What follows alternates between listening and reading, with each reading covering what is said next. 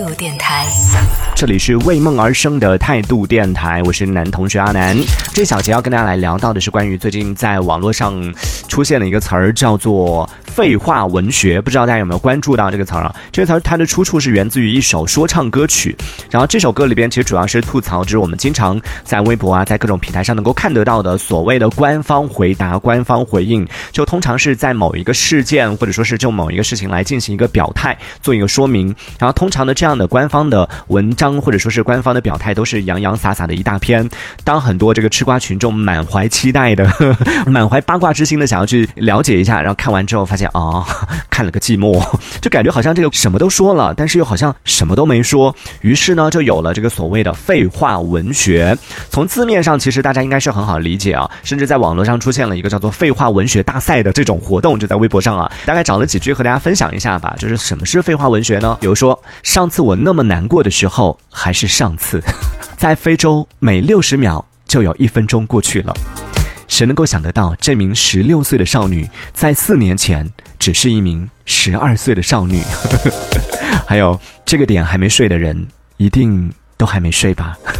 这是不是每一句听起来这这不是废话吗？这好像是拍桌子走人的那种。你讲什么？你再讲一遍，有没有 get 到那个废话文学那个点？就感觉好像是要讲一个很重要的事情。你看，上次我那么难过的时候，哎，就想听是什么时候啊？是上次。这个点还没睡的人，哎，是有什么原因吗？一定还没睡吧？这种就是听起来好像有什么事情要发生，但其实又是逻辑不通的这种话，你知道最常见的还有在哪个地方吗？相信每个朋友都曾经听过，甚至很多朋友都用过的情感语录里边，很多人喜欢把那些情感语录拿来作为自己的什么 QQ 签名啊、个性签名啊。我承认我曾经有过，或者是用来做自己的这种嗯发心情的一些文字啊什么的。比如说有这样的两句啊：谢谢你的不回头，让我只能往前走。哇，听起来又押韵，对不对？然后又有那种感觉。还有另外一句，喂，那个从我的世界逃跑的胆小鬼，我已经不再想你了。对，这就一定要用那种港台腔讲出来，台湾偶像剧里边的那种，而且是吼出来的。喂，那个从我的世界逃跑的胆小鬼，我已经不再想你了。有没有有没有那种感觉？这两句话听起来好像是很有那种疼痛青春文学的那种范儿，但是就从字面上看起来，每一句话听起来都很洒脱，觉得好像哦，终于放下了，可以往前走了。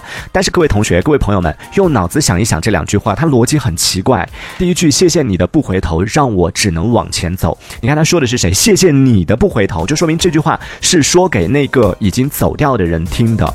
人家都已经走了，你说给谁听啊？谁听得到啊？然后后半句，谢谢你的不回头，让我只能往前走。人家都已经走了，谁关心你往前、往后、往左、往右、往哪边走啊？他真的不关心。第二句里边的，喂，那个谢谢从我的世界逃跑的胆小鬼，我已经不再想你了。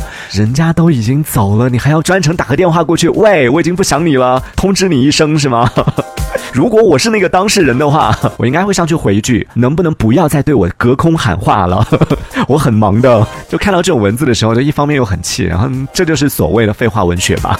说实话啊，就我在看到关于废话文学的这样的一种这种文体的时候，我突然间觉得好焦虑哦，因为我发现这些话其实就是我们的常态，就是我们经常在说、我们经常在做的一些事情，包括我们的社交，平时和身边人，特别是那些不熟的人，有一些哈所谓的哈拉的那种话，有一句没一句的不走心哎，今天吃了没啊？要去哪儿啊？干嘛？今天开心吗？最近怎么样啊？这些话听起来好像是所谓的寒暄吧？大家故意的找一些有的没的话，但是讲完之后有什么实质性的意义吗？没有。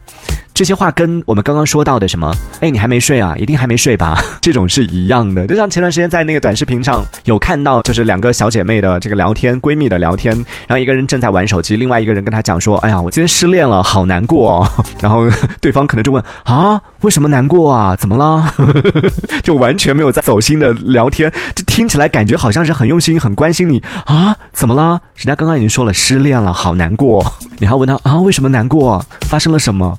这样好不走心的这种聊天，就是所谓的废话文学。然后在生活里边，我们常常在进行这件事情，然后就包括此时此刻正在说废话的我，就在节目当中每天不断不断说那么多一些事情，说那么多的东西，这些东西有用吗？特别是我们做主播的啊，就说好听了是声音的陪伴，但说白了，其实真的每天都是在不停的在讲一些废话。真的在很长的一段时间呢，就我很焦虑。我就在想，为什么别人的收听量那么高？就别人讲的好在哪里？我想要学习啊。当然，我这个我是虚心接受的，我就想去学习，然后就随便点开直播，点开别人的这个一些节目去听，然后发现听了半个小时、一个小时，然后关掉之后，我就问自己，我听到了什么？通过这一个小时，过去这半个小时，我得到了什么？从他这场直播，从他的这一期节目当中收获了什么？然后最后发现，在过去的六十分钟当中，我的人生失去了一个小时。然而。什么都没有，就是啊，那意义是什么？我们做直播也好，或者说我们做这种播客也好，我们做一些节目的意义是什么？就真的只是陪伴吗？大家需要这样的陪伴吗？啊，想到这里就好绝望啊！就觉得以后真的不做节目了，所以真的不能往这方面想啊！各位在听节目的朋友，你有没有过这样的时刻，就怀疑自己我存在的意义是什么？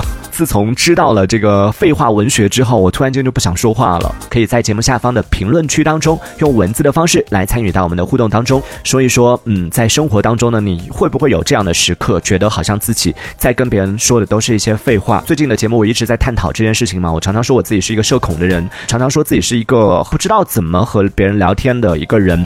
其实有时候就是和别人在一起的时候，我会去观察，就看别人是怎么聊天的，然后发现哦，他真哦，这个可以拿出来聊，哦，那个可以拿出来聊。然后我自己会常常有一种状态，就是和别人在一起，我别人抛出一个话题，我明明是有的接的，或者说我自己是有。一些可以讲的，注意哦，是可以讲的。就我如果抛出这个话题的话，我们可以继续往下聊。但是在那个当下，我就是完全没有，就是想要抛出这个话题，想要把这个话题展开聊的那种想法。就如果开启这个话题的话，虽然可以聊，但是我觉得我有点累。那与其尬聊，不如。什么都不要说，让空气静下来吧，让空气安静下来也没关系，所以会有这样的时刻啊。想问问在听节目的朋友，你有没有这样的时候？就是明明不想聊了，但是还要去硬找一些废话，再或者跟别人聊着聊着才发现。哎呀，我们聊了半个小时，但是一直在聊废话的这种经历有过吗？欢迎来和我们分享一下，在节目下方的评论区当中，用文字的方式来参与我们的互动。这一小节我们暂时先聊到这里，喜欢我们节目的朋友别忘了订阅关注。这里是为梦而生的态度电台，我是男同学阿南，我们下次接着聊。态度电台。